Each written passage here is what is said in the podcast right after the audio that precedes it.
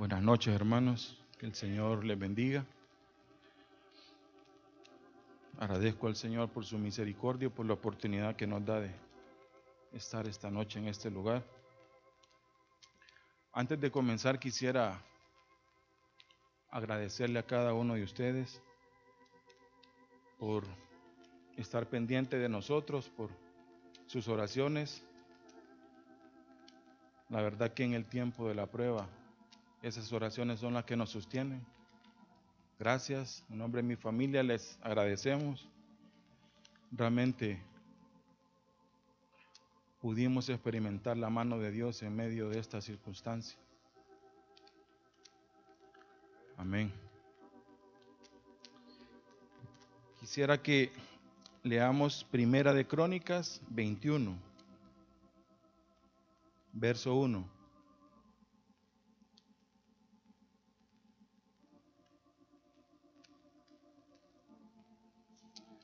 Dice, pero Satanás se levantó contra Israel e incitó a David a que hiciese censo de Israel.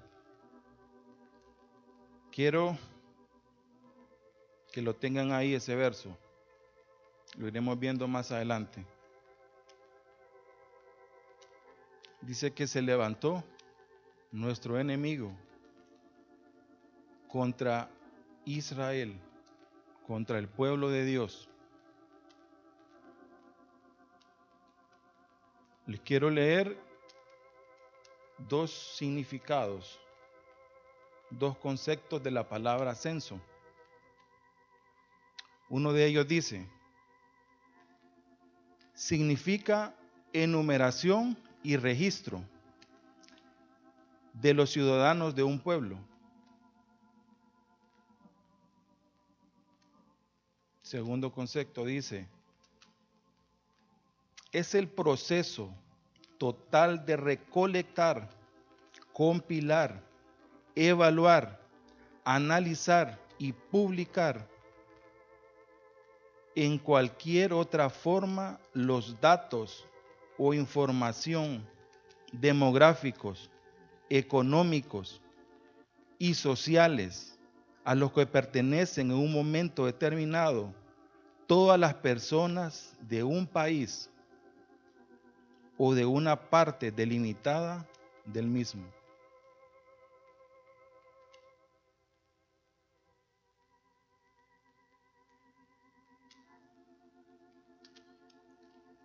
Curiosamente encontré que esa palabra, bueno, además quiero leerles también el concepto de la palabra privacidad. se define como ámbito de la vida privada que se tiene derecho a proteger de cualquier intromisión.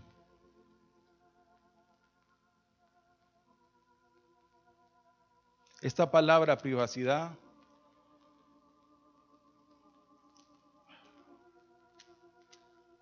se ha incorporado a nuestra lengua en los últimos años a través del inglés.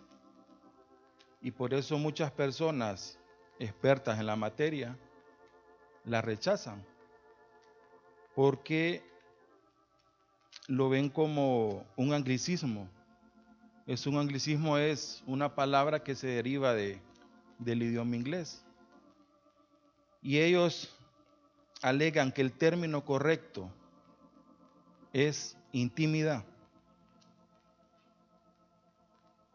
E intimidad se define como zona espiritual íntima y reservada de una persona, de un grupo, especialmente de una familia.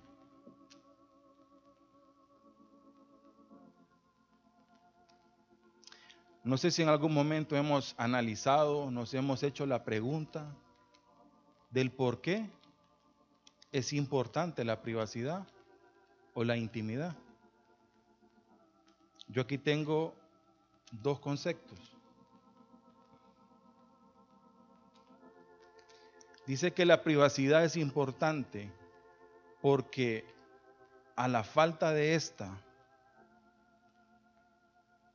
le va a dar poder a otros sobre nosotros. Cuando otras personas saben demasiado de nosotros, pueden interferir en nuestras vidas.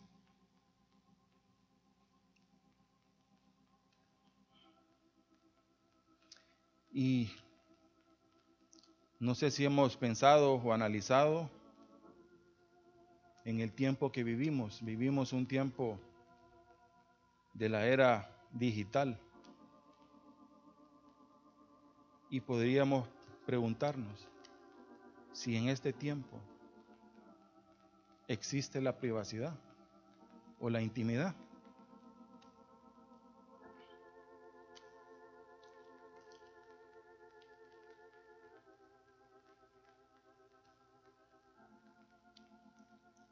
Dentro del Internet, cada gesto, cada cosa que nosotros hagamos, deja una huella, deja un rastro.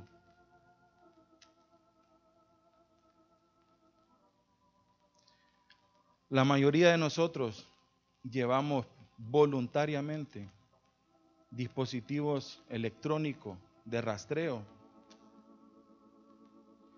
llamados teléfonos móviles. Desde en los hogares, desde el más pequeño hasta el más grande, tiene uno de estos. Lo llaman dispositivos, móviles de rastreo.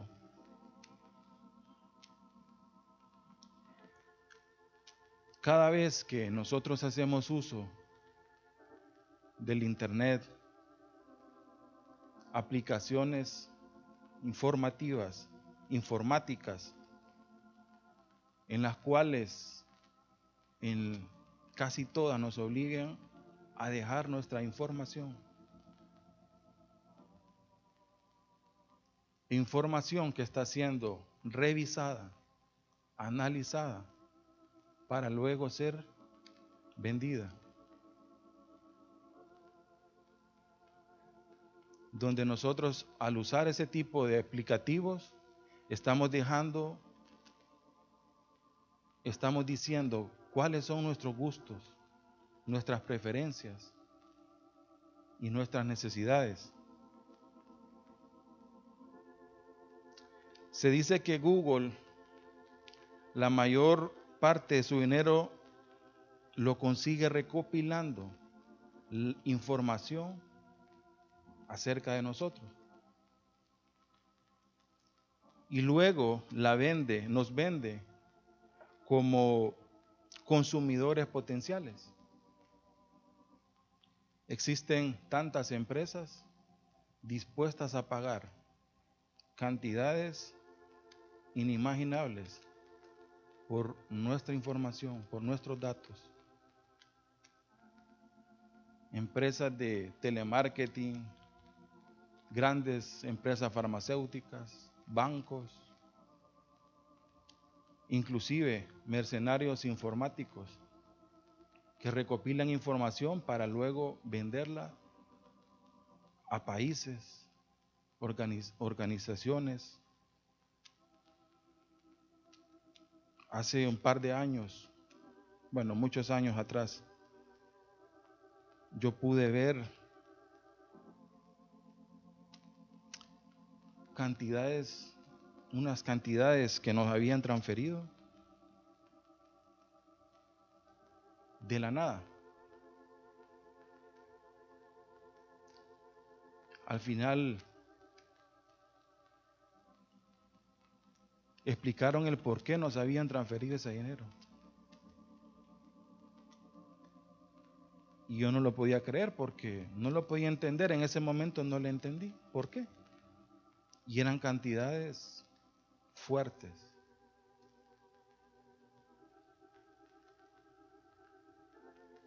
Ahora yo puedo entender.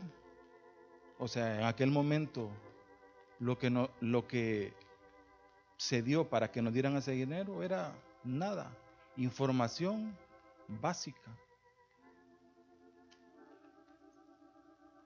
Y yo digo ahora, o sea, por información así de básica, están dispuestos a pagar cantidades grandes. ¿Cuánto podrían pagar por información mucho más privada? O sea, ahí podemos ver la importancia que existe en guardar nuestra privacidad, nuestra intimidad.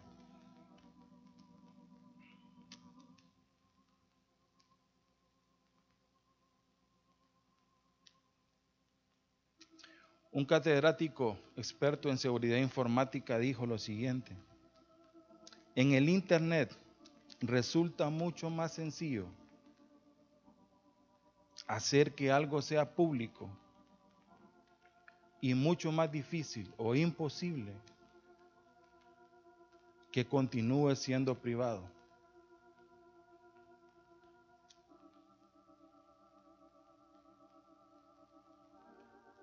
Cuando usted y yo, hermanos, estamos utilizando redes sociales, el Internet, plataformas digitales, y estamos dejando nuestra información, estamos quedando expuestos.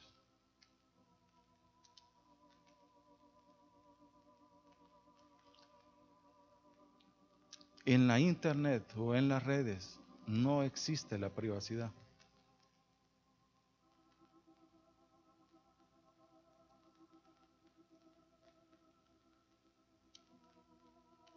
Quiero leerles dos ejemplos para que veamos la importancia de poder guardar nuestra privacidad. Durante la Segunda Guerra Mundial, los nazis visitaban los registros públicos para buscar a los judíos.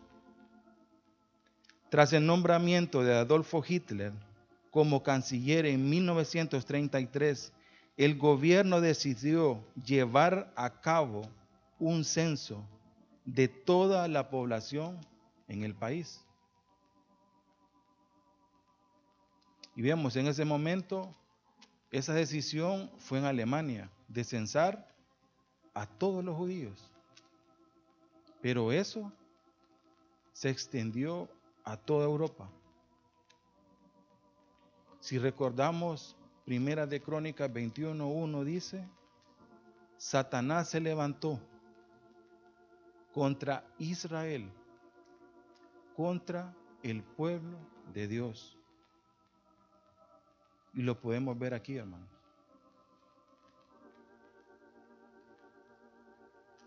El censo debía registrar la edad, sexo, residencia, profesión y estado civil de cada individuo. Además, por primera vez se ordenó registrar la religión de las personas, trazándola desde sus abuelos. La tarea era enorme y para contener tal cantidad de información se utilizaron las llamadas tarjetas perforadas, donde se introducían los datos recolectados en forma de perforaciones según un código binario. Aparecían, era una, una tarjeta de cartulina donde se le asignaba un número a cada perforación cada perforación correspondía a una, indicaba el nombre, el sexo, la edad, la residencia, y así sucesivamente. Y dice que aquí en este momento también incluyeron la religión.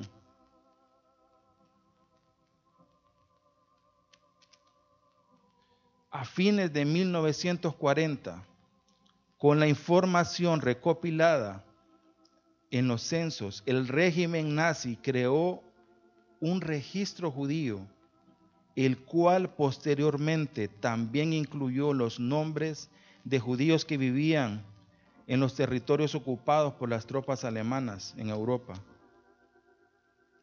esta información condujo eventualmente a que los nazis pudieran identificar, confiscar bienes, arrestar, deportar y exterminar a millones de judíos. Qué tremendo, hermanos.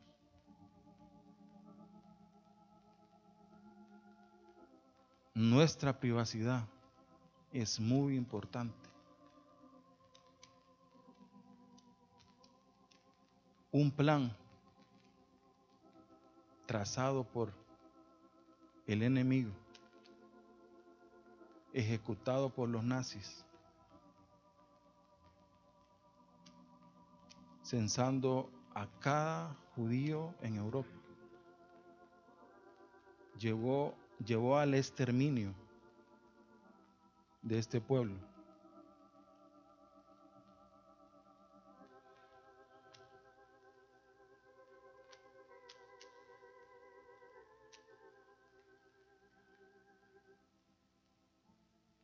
Dice que en Holanda, donde existían registros muy detallados sobre domicilio y religión, encontraron y asesinaron en torno al 75% de la población judía,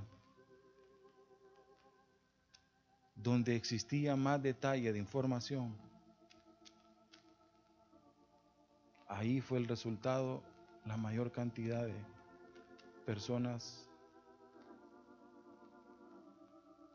muertas. Ahora quiero que veamos la otra parte.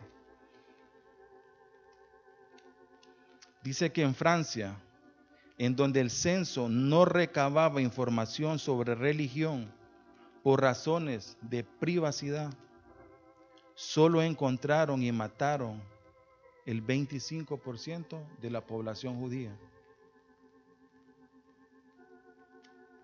Cuando los nazis invadieron y ocuparon Francia en 1940, el gobierno nazi, cuya sede estaba en Vicky, ordenó realizar un censo nacional. Como en Francia no existía esa información, los nazis habían encargado la tarea de recolectar datos sobre religión a René Carmil, Contralor General del Ejército francés. Carmil entonces vio la oportunidad de salvar vidas de judíos y decidió hackear las máquinas Hollerith. El ejército nazi hizo alianza con la empresa IBM. IBM era el dueño de estas máquinas, donde se recopiló toda la información. Se dice que René Carmil fue el primer hacker de la historia. El francés logró salvar vidas durante la ocupación de los nazis en Francia en 1940.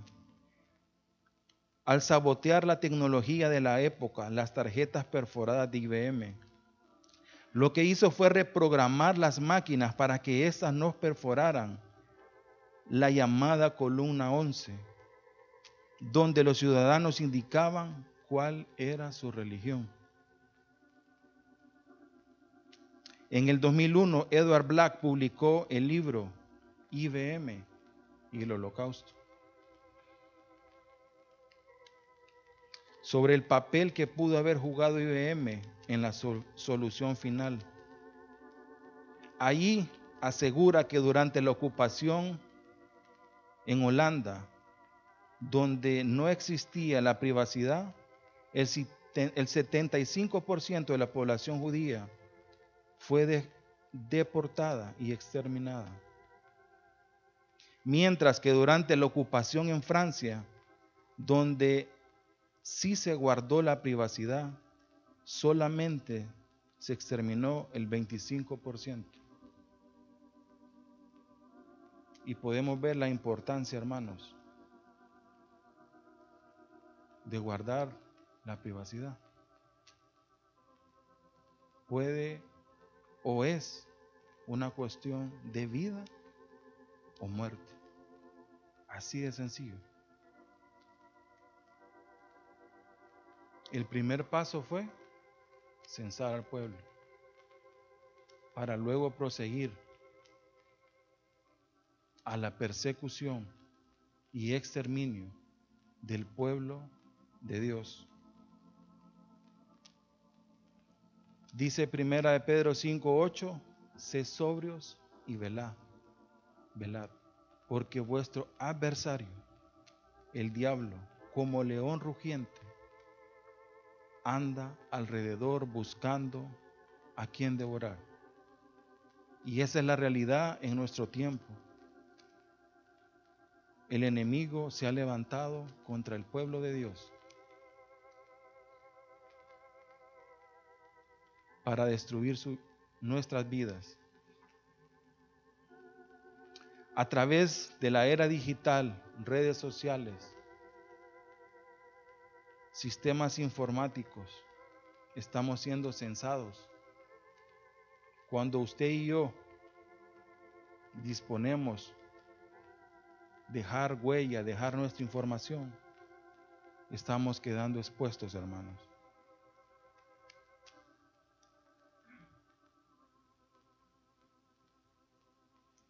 Y la única finalidad de nuestro enemigo es terminar con nuestra vida. Y en este tiempo ya estamos siendo censados. Y lo que prosigue es esa persecución. Persecución que para muchos países, en Medio Oriente, África, sigue vigente porque la han vivido desde muchos años atrás. Donde no pueden profesar su fe porque es una blasfemia la cual se paga con, con la muerte.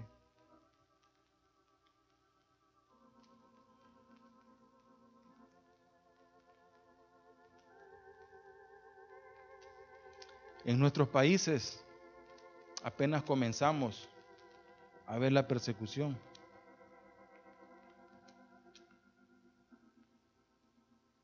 Temas actuales como la pandemia en el mundo,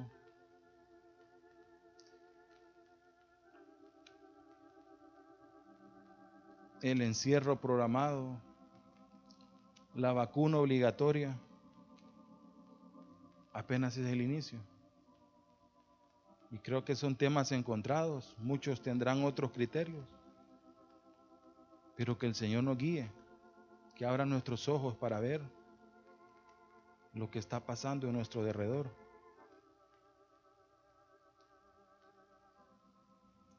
Y la persecución vendrá, hermano, su palabra nos lo dice. En Mateo 24 dice, entonces serán entregados a tribulación y os matarán y seréis aborrecidos de todas las gentes por causa de mi nombre. Y el motivo de esta reflexión, hermanos, no es para traer temor a nuestro corazón.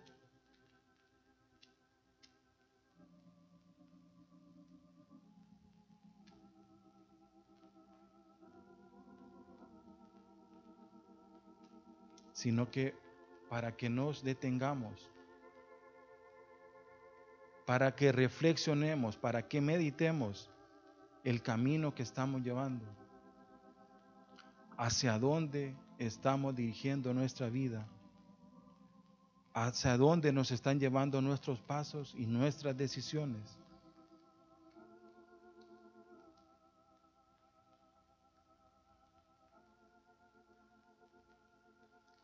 Y el tiempo de la prueba, el tiempo de la tribulación vendrá. Pero el tema es, hermanos, ¿cómo vamos a reaccionar? ¿Qué es, cuál será nuestra actitud en medio de la circunstancia difícil? ¿Qué es lo que saldrá de nuestros labios? Si saldrá queja, si saldrá alabanza, si saldrá oración al Señor necesitamos que el Señor ilumine nuestro entendimiento para poder quitar nuestros ojos, nuestra mirada de las cosas de la tierra y que podamos alzar nuestros ojos a esas cosas eternas, celestiales.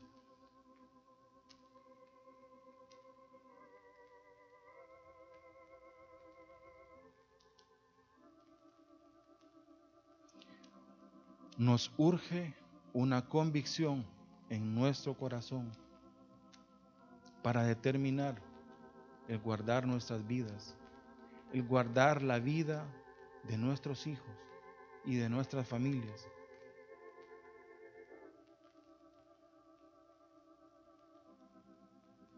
de ser guardados de la impiedad, de la iniquidad, del engaño de este mundo, a la cual estamos expuestos cada día. Necesitamos conocer a nuestro Dios, a, entender que sea cual sea la situación, la circunstancia, Él sigue siendo digno. Él es digno de toda la alabanza, de toda la gloria y de toda la honra. Mateo 5:10 dice,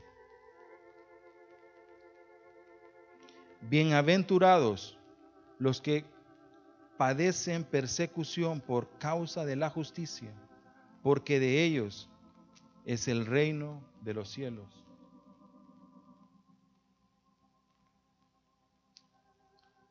Leamos Juan 4, 23 y 24.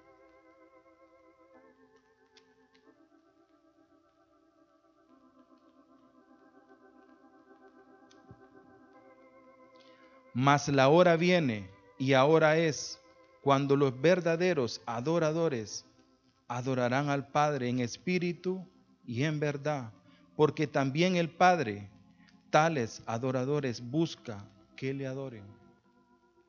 Dios es espíritu y los que le adoran en espíritu y en verdad es necesario que le adoren. Nuestro Dios continúa buscando adoradores en espíritu, que le adoren en espíritu y en verdad. Aquellos que no ven la circunstancia de su vida, aquellos que no ven lo que está pasando en su alrededor.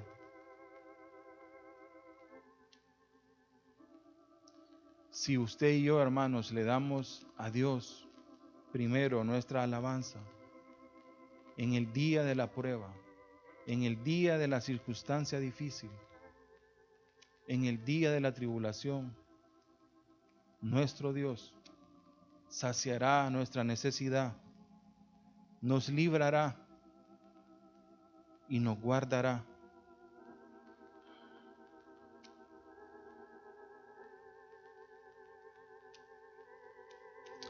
Y en su palabra podemos encontrar esperanza. En su palabra encontramos el testimonio que nos quiere dar a través de sus hijos. Y conocemos la vida de David, un hombre que atravesó la persecución, un hombre que atravesó la angustia, el dolor.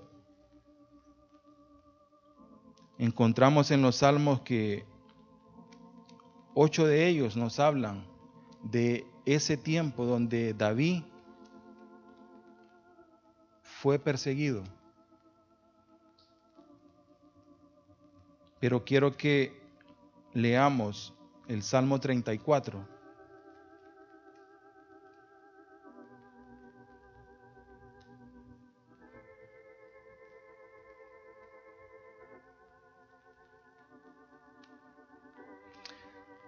David se da cuenta que Saúl quería matarle y huye.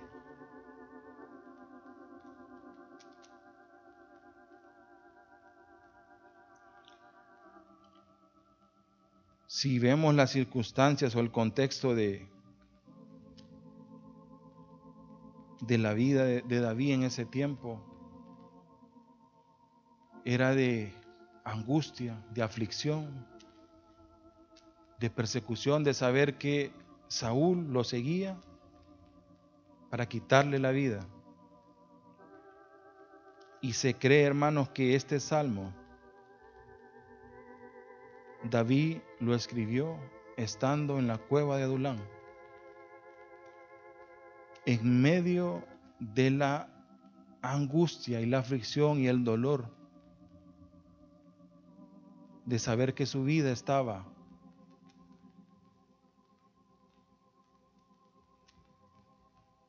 peligro. Pero veamos lo que dicen los versos del 1 al 3.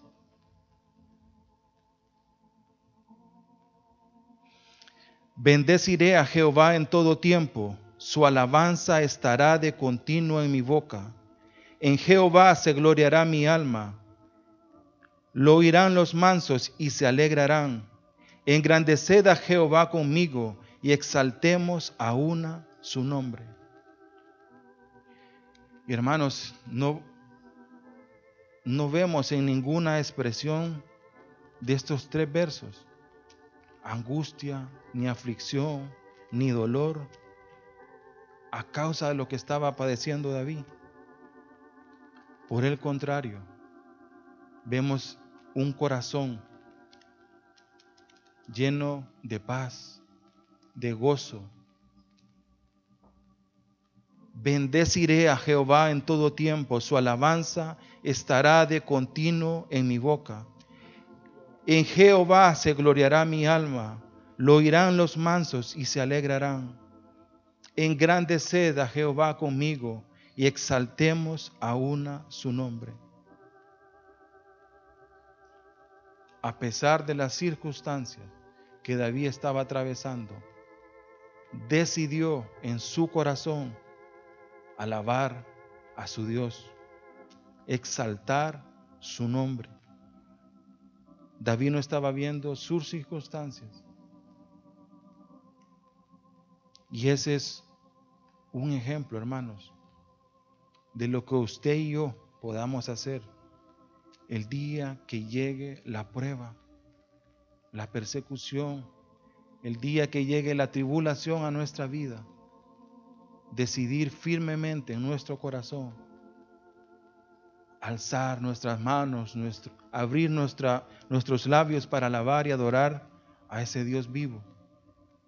Porque a pesar de nuestras circunstancias, nuestro Dios seguirá siendo digno de que le alabemos.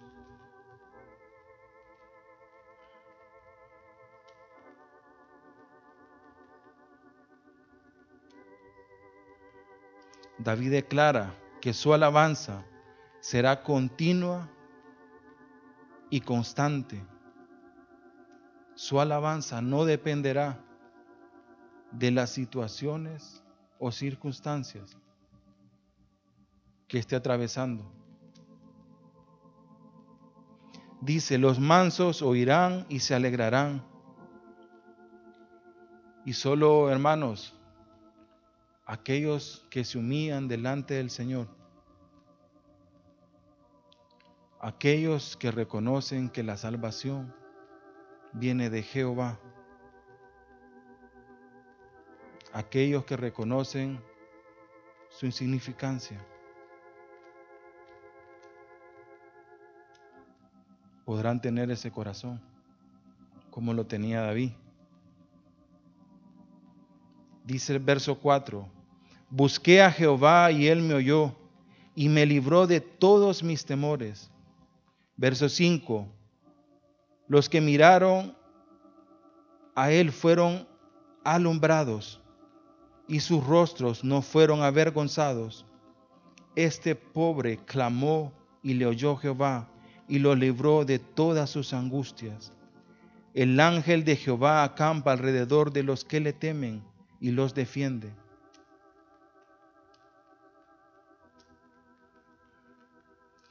Y es en medio, hermanos, de situaciones difíciles en nuestra vida, de tribulación y de prueba, cuando nuestro Dios manifestará su poder a favor de sus hijos.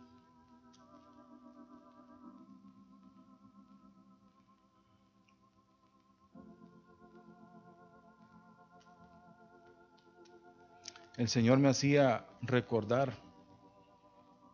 en medio de, con mi familia estábamos alabándole y fue cuestión de segundos. El Señor trajo a mi mente, me puso una fotografía e hizo recordar una época de mi vida, la más oscura, un tiempo de persecución. ¿Y por qué persecución? Porque sencillamente el enemigo en ese tiempo fue cuando más acechó mi vida. Al punto que yo pude pensar o decir que era más fácil partir de esta tierra. A ese punto había llegado yo en ese tiempo. Pero el Señor en su infinita misericordia me había hecho volverme a sus caminos.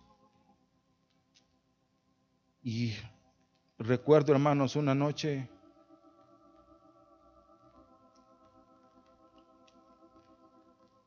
con mi corazón totalmente destrozado.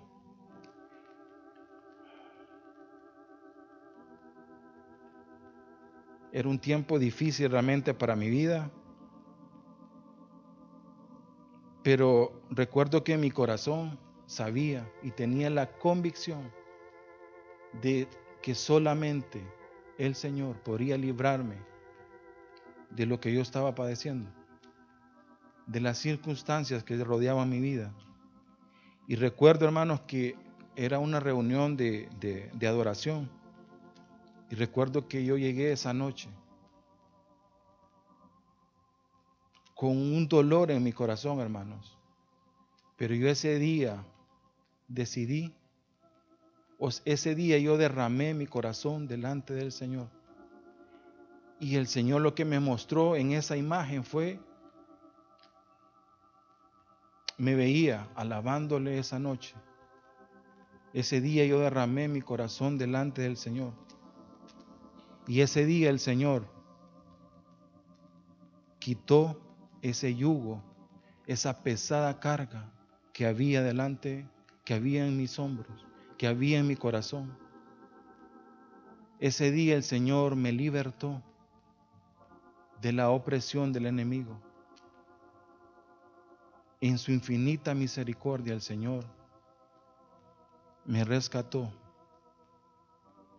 Como dice David, este pobre clamó y le oyó Jehová y lo libró de todas sus angustias. En medio de la alabanza, de la adoración a nuestro Dios, seremos libertados el Señor nos librará.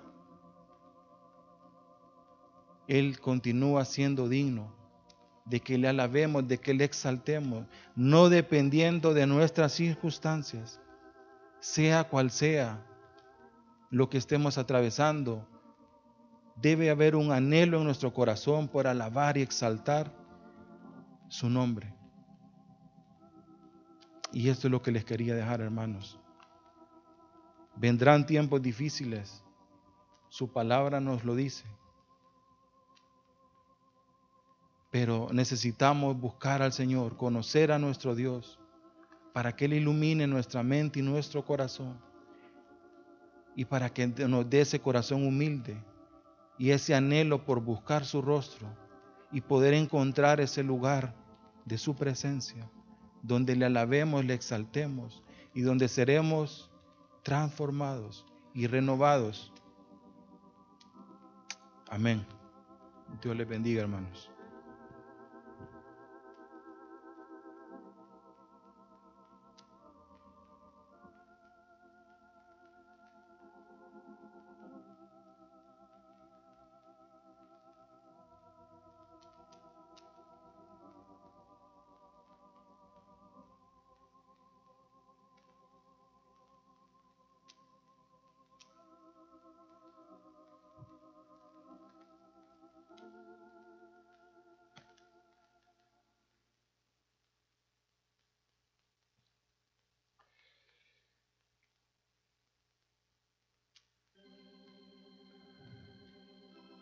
Este es un despertar del sueño que ha venido sobre nosotros. Es un tiempo que estamos decidiendo. Y como dijo el hermano Walter, hoy cada vez que busco algo en el internet, me encuentro con que si puedo, que inmediatamente se me pone la pantalla en negro y, abajo en las... Si quieres, quiero que te suscribas y el suscribirte es mandarnos tu correo. Y yo muchas veces les contesto, no thank you, no gracias. Y cierro la página. Pero me han empezado a caer correos que yo no conozco a las personas que me están mandando los correos. Entonces, les pongo clic y los, los, borro, no quiero saber nada. ¿Por qué? Porque algo va a entrar. Y miren hermanos, es sutil. Es sutil esto. Porque como es del infierno, es útil. Yo me acordé cuando el hermano estaba compartiendo, cuando llegué a, al bienestar estudiantil iba a estudiar la carrera de ingeniería. Y cuando me pasaron el test, solo había católico evangélico, no, no, perdón, católico, no había ni evangélico, ni cristiano, ni nada. Ya en esa época yo ya empezaba a oír. Yo quise poner ahí al lado evangélico. Y me dijo la persona que estaba recibiendo, no, eso no existe, me dijo. Yo me empecé a reír, le dije, bueno, sí existe. ¿O soy cristiano, pues? Seguidor de Jesucristo. Tampoco existe eso. Bueno, entonces no pongan nada, le digo. Porque no quiero que le ponga católico, punto. Porque no soy católico. Pero la conclusión es esta. Estamos en el filo de lo que viene. Y lo que viene es capturar vidas que están haciendo o tienen el potencial de destruir el imperio del mal. Porque te ven la luz que hay en ti. Entonces, vamos a tener mucho, mucho cuidado donde ponemos nuestros datos porque vamos a ser perseguidos. Y me vino la, bienaventurado el varón que tiene en ti sus fuerzas, en cuyo corazón están tus caminos. Él te librará. Pero ¿cómo voy a dejar yo de no dejar huellas? ¿Me entienden? Gmail es el Gmail que tengo, el correo que tengo, quiero que sepan, es de, es de Google. O sea, a través de los famosos satélites, te pueden localizar donde sea. Una vez estaba en un lugar, en otro país, y me, me, llegó en el correo abajo, estás en tal país, pero tu país es Honduras. ¡Wow! Y digo, bueno, ¿y estos? Sí, ¿cuál es el? Pero, hermanos, yo dije, ¿cómo la cosa aquí? Porque inmediatamente que entramos a un lugar, me dijeron para que le dé, le demos wifi, tiene que dar el su correo. Y dijo Juan, y cae. Inmediatamente me empezaron a entrar correos de todos los almacenes que había en alrededor. O sea, ¿me entienden? Tenemos que tener mucho cuidado, hermanos. Amén. Ese mensaje es cuidado, el fin se acerca. No tengas. Sí, la prudencia y la sabiduría. Cuídate. Señor, debo ponerlo. Porque antes uno ni siquiera le decía al Señor, lo puedo poner, no, hoy Dios, lo debo poner aquí. No, gracias. Ah, bueno, entonces, tengo la página. Está bien. Esto no es, no es la vida. ¿Me entienden, hermano? Pero sí hay que tener mucho cuidado. Y queríamos cantar, Rey de mi vida, tú eres hoy, en ti me gloriaré. Es por tu cruz, está en mi bemol. Es por tu cruz que salvo soy, no te olvidaré. Y solo vamos a cantar el coro para no olvidar Getsemaní y no olvidar tu padecer, para poder gloriarme en ti, llévame a la cruz. Rey de mi vida,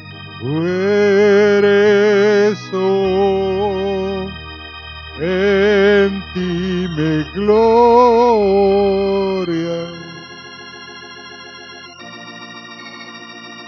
Es por tu cruz que salvo no te.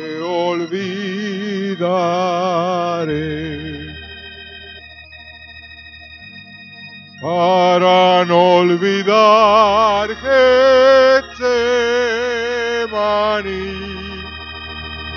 y no olvidar tu padecer para poder gloriarme en ti. Llévame a es el coro.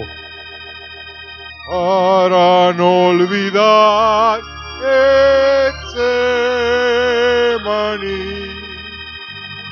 y no olvidar tu padecer